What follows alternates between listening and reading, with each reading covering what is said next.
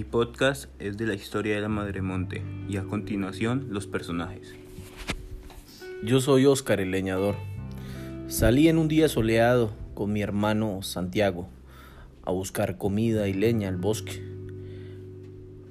Nos perdimos en el camino, nos dio la noche y decidimos pasar la noche armando nuestras carpas, cuando de un momento a otro fuimos atacados por una sombra.